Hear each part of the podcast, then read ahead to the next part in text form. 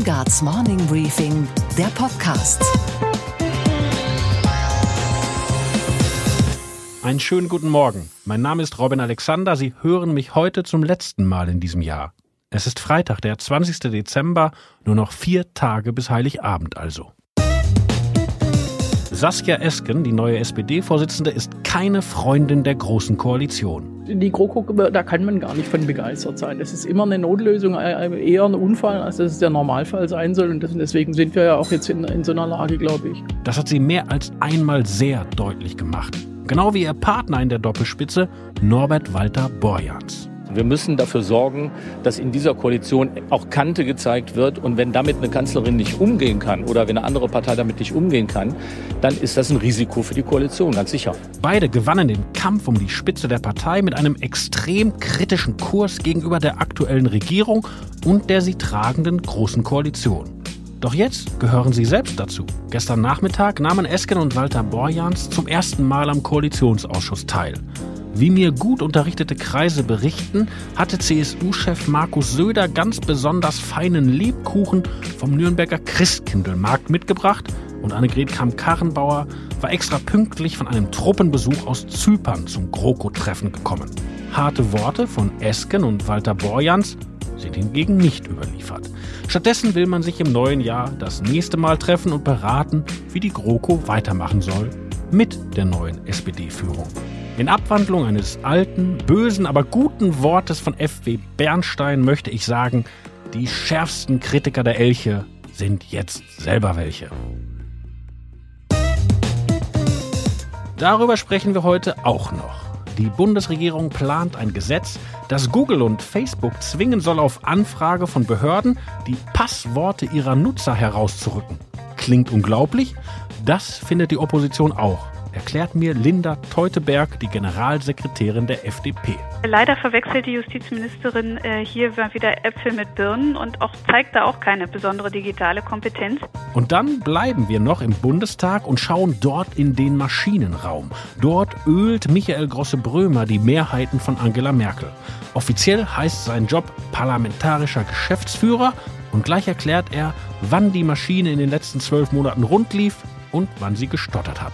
Wir haben ja begriffen, dass auch Streit zwischen CDU und CSU jetzt auch nicht dazu führt, dass die Leute uns für kompetenter halten. Insofern haben wir das schon begriffen, was die SPD im nächsten Jahr noch begreifen muss. Außerdem berichtet unsere Börsenreporterin Sophie Schimanski, warum das Impeachment von Donald Trump zwar die Medien in Aufregung versetzt, aber die Wall Street kalt lässt. Und wir erfahren, wie China den ehemaligen deutschen Fußballnationalspieler Mesut Özil digital ausradiert. Die GroKo hat der Hetze und der sogenannten Hate Speech im Internet den Kampf erklärt. Und weil das dafür neulich erst verschärfte Netzwerkdurchsetzungsgesetz ziemlich wirkungslos ist, will sie jetzt nachlegen. Plattformen wie Google und Facebook sollen Hasspostings nicht nur löschen, sondern sie zusätzlich dem Bundeskriminalamt melden. Aber das ist nicht alles. Ein Referentenentwurf aus dem Justizministerium sieht vor, dass Staatsanwälte auf richterlichen Beschluss die Herausgabe von Passwörtern verlangen können. Zu E-Mail-Postfächern, zu WhatsApp-Konten, zu Facebook-Profilen, zu Google-Profilen und zu allen möglichen anderen Profilen. Vor gestern gab es dazu eine aktuelle Stunde im Bundestag, anberaumt von der FDP.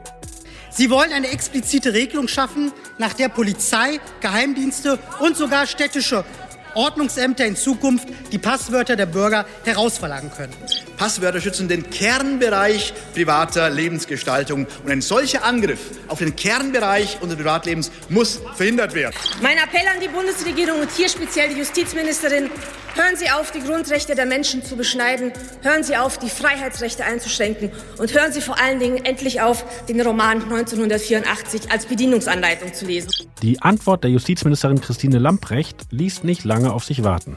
Was schlage ich jetzt vor, was diese Welle der Empörung auslöst? Schlage ich also erstmals vor, dass Passwörter abgegriffen werden dürfen? Ist das die Idee von Christine Lamprecht? Was ich möchte, ist, diese Regelung zu präzisieren, weil sie nämlich nicht so präzise ist, wie ich mir das als Justizministerin vorstelle.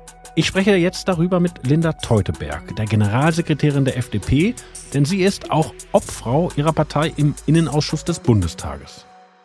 Guten Morgen, Frau Teuteberg. Guten Morgen, Herr Alexander. Die Regierung plant eine gesetzliche Neuregelung, die Online-Dienste dazu zwingen soll, Passwörter von Nutzern herauszugeben. Das klingt komplett unglaublich. Was konkret ist geplant? Ja, da soll, soll jetzt der Zugriff auf unsere Passwörter möglich werden, mehr als das bisher der Fall war. Und das ist natürlich schon kein Ausweis von übrigens digitaler Kompetenz und IT-Sicherheit bei der Bundesregierung. Und das kann nur der Beginn einer Debatte darüber sein, wie wir es schaffen, dass das Internet kein rechtsfreier Raum ist, aber wir insbesondere die Privatsphäre, die Bürgerrechte schützen. Jetzt argumentiert die Regierung, es gibt eine große Debatte über Hate Speech im Netz, über Hetze, sogar über Mordaufrufe, dass da was gegen gemacht wird und jetzt würden sie halt was tun. Kann man diese Argumentation nicht ein Stück weit verstehen?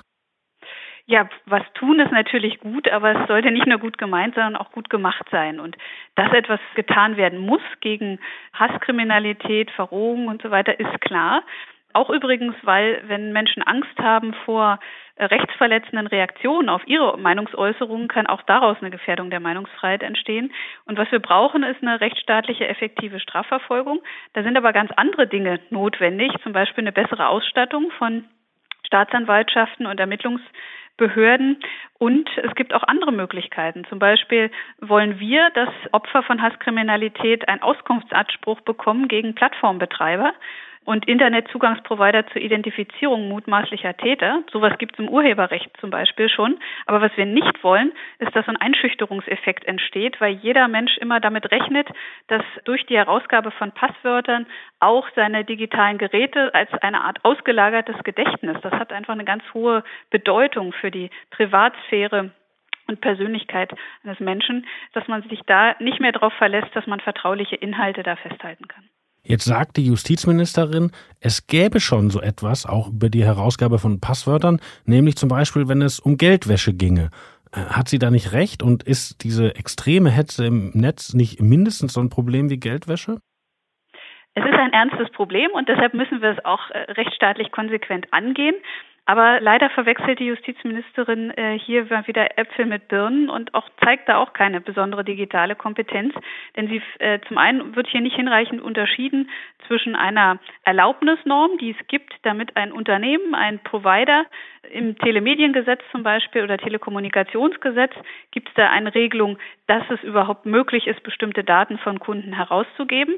Aber zusätzlich braucht es immer eine Ermächtigungsgrundlage, damit eine Ermittlungsbehörde das fordern kann von einem Unternehmen. Und hier werden jetzt Änderungen und zusätzliche Ermächtigungsgrundlagen geschaffen. Und die Bundesjustizministerin verwechselt hier, wenn sie Regelungen zum Beispiel von 2013 ins Feld führt, Regelungen zur Herausgabe von Pins mit denen zur Herausgabe von Passwörtern. Und das hat eine ganz andere Dimension. Die Justizministerin hat im Bundestag sich gegen ihre Kritik gewehrt und hat gesagt, es sei doch nur geplant, dass bestimmte Leute beim Bundeskriminalamt diese Passworte anfordern können und die Inhalte dann einsehen können. Wäre das dann wirklich so schlimm? Dass es immer ganz bestimmte Ermittlungsbeamte sind, die Dinge auswerten, ist eigentlich eine Binsenweisheit und kein Argument in dieser Frage der Verhältnismäßigkeit von Grundrechtseingriffen. Insofern, wir brauchen eine effektive Strafverfolgung, dafür brauchen wir aber ganz andere Dinge, nämlich mehr Personal, gute Ausstattung. Das ist die eigentliche Frage. Und wir müssen hier sehr genau aufpassen, ähm, wer Freiheit nämlich, das hat Lincoln ja mal gesagt, wer der die Freiheit für die Sicherheit opfert, der wird am Ende beides verlieren. Wir müssen einfach sehr genau schauen, was ist verhältnismäßig, führt dazu, wirklich mehr Sicherheit zu bringen, Hasskriminalität zu bekämpfen, aber niemals um den Preis, dass freie, mündige Bürger sich eingeschüchtert fühlen und keine vertrauliche Kommunikation mehr haben können. Ihre Fraktion hat in dieser Woche ja verdienstvollerweise eine aktuelle Stunde im Bundestag beantragt, um so ein bisschen die Öffentlichkeit überhaupt auf dieses Gesetz aufmerksam zu machen oder dieses geplante Gesetz. Wissen Sie, wie viele Abgeordnete Ihrer Fraktion an dieser aktuellen Stunde teilgenommen haben? Ähm, nein, das äh, erhebe ich nicht ständig. Nein. Das waren zeitweise nur fünf.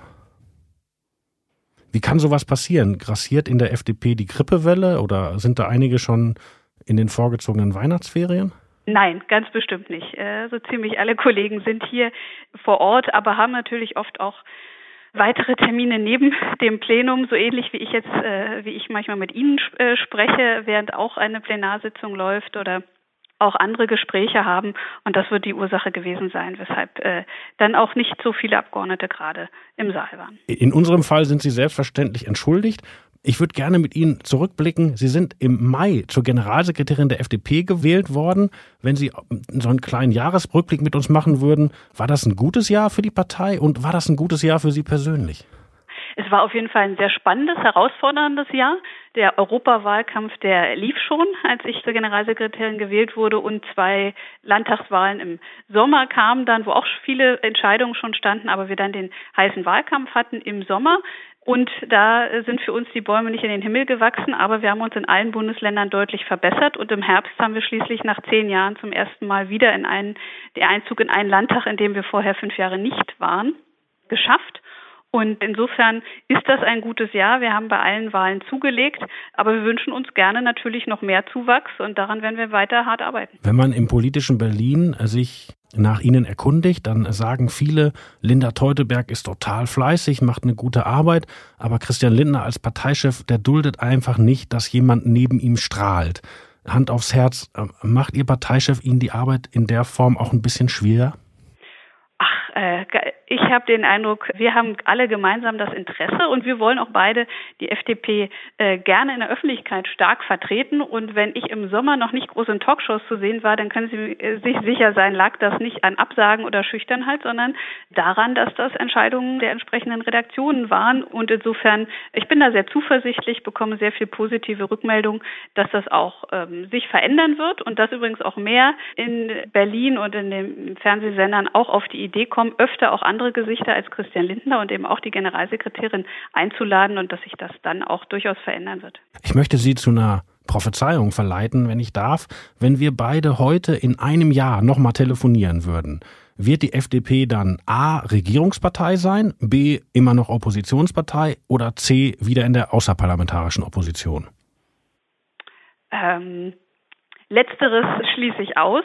Und die anderen beiden äh, Optionen hängen äh, davon ab, wie sich andere verhalten. Da sind wir gar nicht am Zug im Moment, sondern die Große Koalition muss entscheiden. Naja, als Sie letzte Mal Regierungspartei werden konnten, da waren Sie schon am Zug und da fuhr der Zug dann nicht ab, weil Sie nicht wollten, um ehrlich zu sein.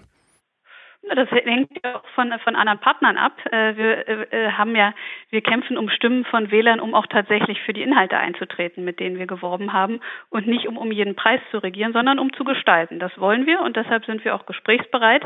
Aber die Frage, ob bis dahin schon Gespräche anstehen, die hängen jetzt von den Entscheidungen anderer ab. Wir sind für alles gewappnet und da gibt es viele Varianten. Für uns ist wichtig, dass es für Deutschland anders weitergehen muss als mit diesem Gewusste jetzt der großen Koalition. Die müssen aber für sich klären, ob sie so weiter regieren oder ob sie für eine Minderheitsregierung oder für Neuwahlen den Weg frei machen. Wir treten weiter mit unseren Konzepten an und wollen was bewegen für Deutschland. Dankeschön für das Interview. Kommen Sie gut ins neue Jahr. Danke, Sie auch, Herr Alexander. Auf bald. Alles Gute. Bundestagsabgeordnete haben gegenüber normalen Arbeitnehmern nicht nur den Vorteil, über das eigene Gehalt entscheiden zu können, nein, sie können auch über die eigene Arbeitszeit abstimmen. So geschehen in der vergangenen Woche. Da hat das Parlament die eigenen Nachtsitzungen abgeschafft. Alle Fraktionen waren dafür, bis auf die AfD. Sie befürchtet, dass sie künftig weniger Redezeit im Bundestag haben wird. Und Bernd Baumann, der parlamentarische Geschäftsführer der AfD-Fraktion, hat auch einen Verdacht, warum. Auf der Hauptplattform für Parlamentsreden auf YouTube zeigt sich, im letzten Monat hatten CDU, CSU und SPD, alle Regierungsfraktionen zusammen gerade mal 35.000 Aufrufe, Videoaufrufe. Und die AfD-Fraktion kam ganz allein auf 1,9 Millionen. Unsere Fraktion ist 50 Mal interessanter als die gesamte GroKo zusammen 50 Mal. Das war eine Steilvorlage für sein Gegenüber von der CDU, den parlamentarischen Geschäftsführer Michael Grosse-Brömer. Sehr geehrter Herr Bormann, Ihre Klickzahlen denke entlarvt doch, dass Sie dieses Haus gar nicht als Grundlage von vernünftigen Debatten wollen, sondern als Hintergrund und Kulisse für Ihre kleinen Filmchen. Das reicht dann auch schon. Also erzählen Sie uns nichts, was, was fundierte Debattenbeiträge sind. Das haben wir gerade gesehen. Mit eben diesem Michael Grosse-Brömer spreche ich jetzt über die Niederungen des parlamentarischen Alltags und darüber, welche Bilanz er aus Sicht der Unionsfraktion für dieses fast beendete Jahr 2019 zieht. Große Brömer, hallo. Hallo, hier ist Robin Alexander, grüß Sie. Hallo, Herr Alexander. Sie sind der parlamentarische Geschäftsführer der größten Fraktion im Bundestag. Mal für die Hörer gefragt, die keine Experten sind, was macht ein parlamentarischer Geschäftsführer den ganzen Tag? Nun einfach erklärt, das ist der, der für alles zuständig ist. Wenn der Fraktionsvorsitzende öffentlich erklärt, wie die Welt funktioniert, dann muss ich das alles im Parlament umsetzen. Ich muss dafür sorgen, dass alle Leute da sind, alle richtig abstimmen. Und wenn die Leute Sorgen haben, kommen sie auch zu mir. Also, wenn man so will, ist das wahrscheinlich mit der wichtigste Job, den man im Parlament vergeben kann. Jetzt haben Sie das ein bisschen positiv dargestellt. Also im britischen Parlamentarismus, da nennt man die Leute, die das tun, was Sie tun, Chief Whips, also Chefeinpeitscher. Wohin müssen Sie Ihre Abgeordneten peitschen? Naja, meine sind ja sehr gefügsam. Obwohl wir die ja die stärkste Fraktion sind und die meisten Abgeordneten haben, setze ich immer darauf, dass die Kolleginnen und Kollegen einsichtig sind. Und meistens reicht ja auch der Hinweis, dass sie durchaus ihr freies Mandat haben, und dass sie auch abstimmen können, wie sie wollen im Plenum, dass es aber Sinn macht, nochmal drüber nachzudenken, ob man das nicht gemeinschaftlich macht. Insofern, ich brauche keine Peitsche. Daran zu erinnern, dass im angloamerikanischen mein Job mit diesem Namen verbunden ist, ist manchmal aber auch sinnvoll. Das will ich nicht bestreiten. Wie viele von diesen Gesprächen, wo Sie die Instrumente zeigen müssen, haben Sie so im Jahr? Ach, natürlich ist Regieren schwierig. Regieren ist anstrengend und trotzdem macht Regieren Spaß wenn man den Anspruch hat, gestalten zu wollen. Oder ich kann das ja auch mal negativ formulieren, wie es Herr Müntefering mal gesagt hat, Opposition ist Mist. Wer aber regiert, muss zum Kompromiss fähig sein, muss auch in der Lage sein, vielleicht nur 50, 60 Prozent zu bekommen und damit leben zu können, weil der Koalitionspartner auch Erfolge haben will. Das ist anstrengend und da muss ich manchmal dann auch dran erinnern, dass derjenige, der regieren will, einen etwas härteren Job hat und dass es gleichwohl besser ist, Regierungsverantwortung zu tragen, als in der Opposition zu sein. Um das für die Hörer mal konkret zu machen, wenn es nicht Leute wie Sie und Sie haben ja noch Kollegen als parlamentarische Geschäftsführer gäbe, dann hätte die Kanzlerin für ihre Griechenlandpolitik beispielsweise in der eigenen Fraktion keine Mehrheiten gehabt, oder?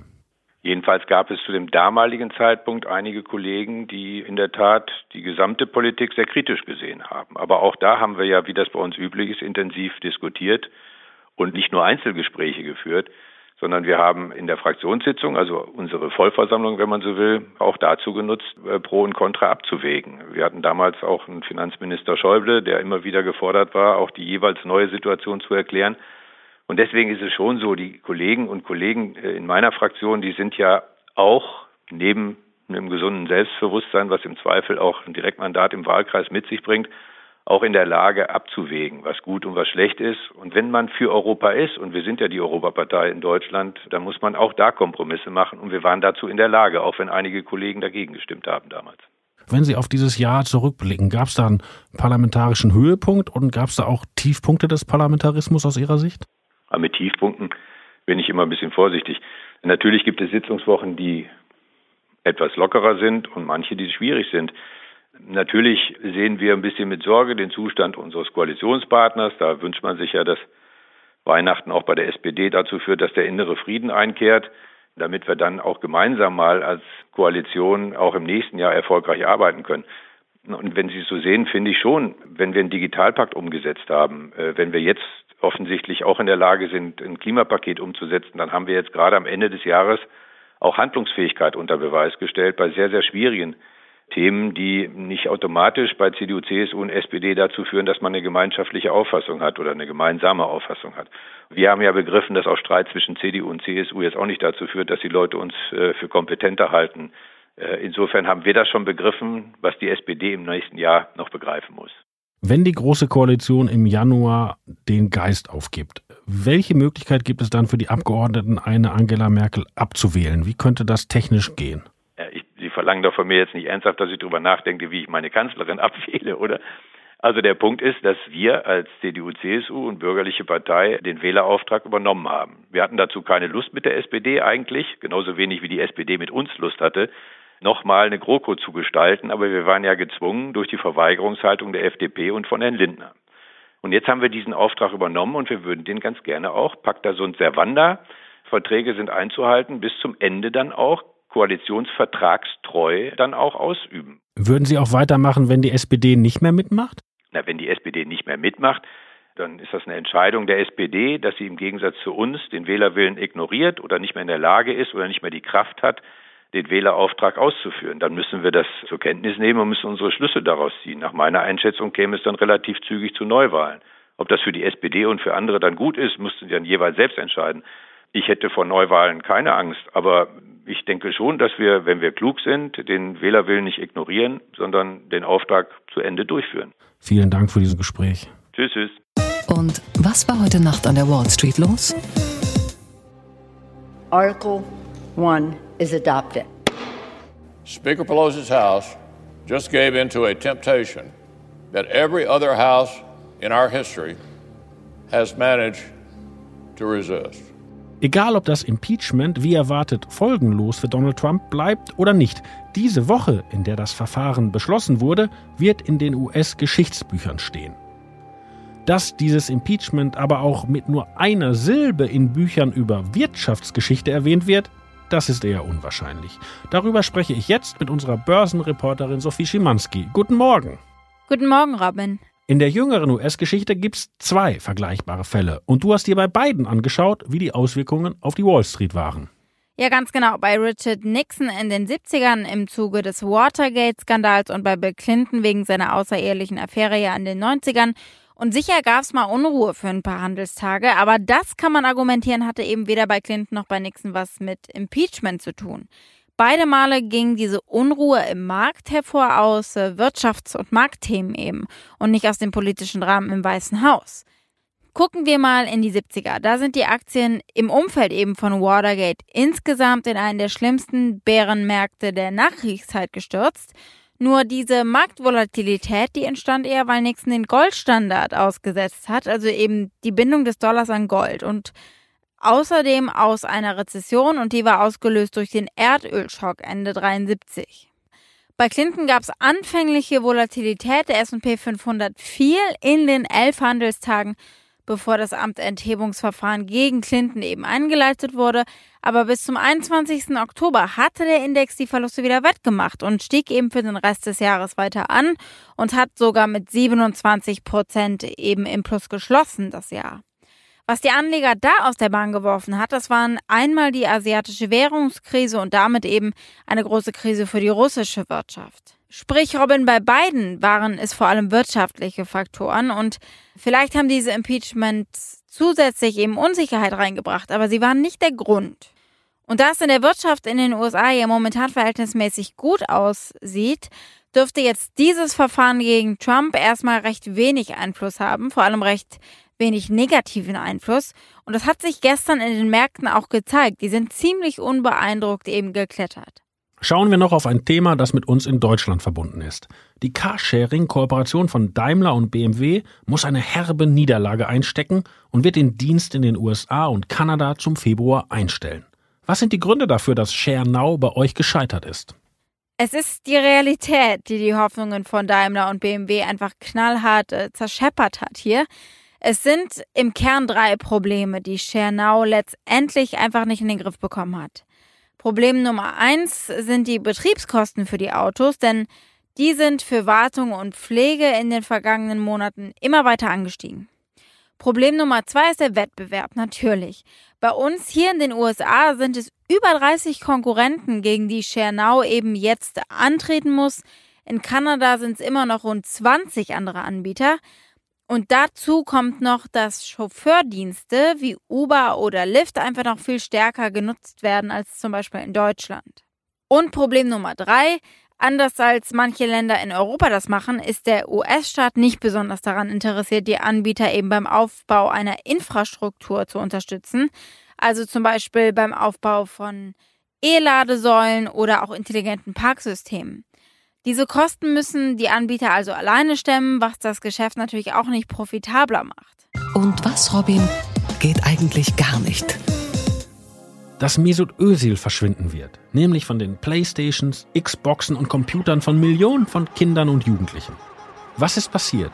Özil hat vor einer Woche die Unterdrückung einer muslimischen Minderheit in China kritisiert. Dabei hat er recht, die Uiguren werden in Lager gesperrt und umerzogen. Aber das will China nicht hören. Deshalb wurde nicht nur die Übertragung des Topspiels Arsenal gegen Manchester City im chinesischen Fernsehen gestrichen, sondern jetzt auch Özil aus der chinesischen Variante von Pro Evolution Soccer entfernt. einem Fußballgame.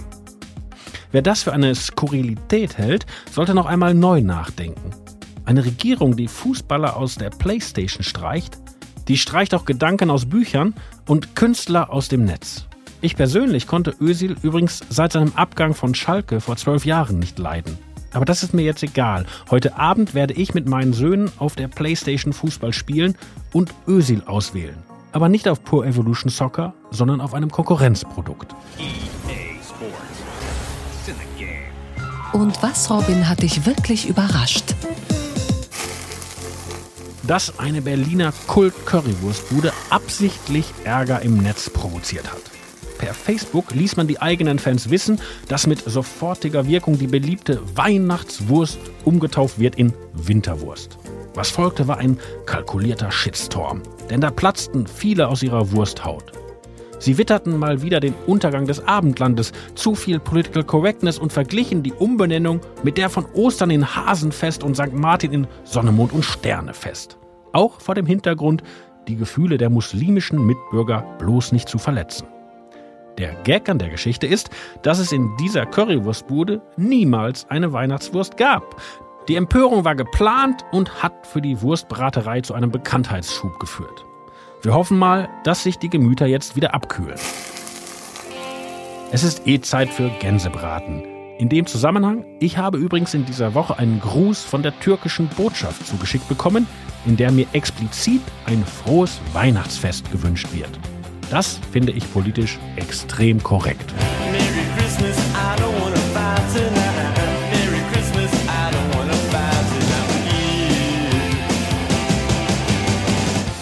Und ein frohes Weihnachtsfest wünsche ich Ihnen jetzt auch. Morgen hören Sie an dieser Stelle den Podcast Jahresrückblick vom Kollegen Gabor Steingart. Mich hören Sie erst wieder am zweiten Freitag im neuen Jahr. Kommen Sie gut in eben dieses, Ihr Robin Alexander.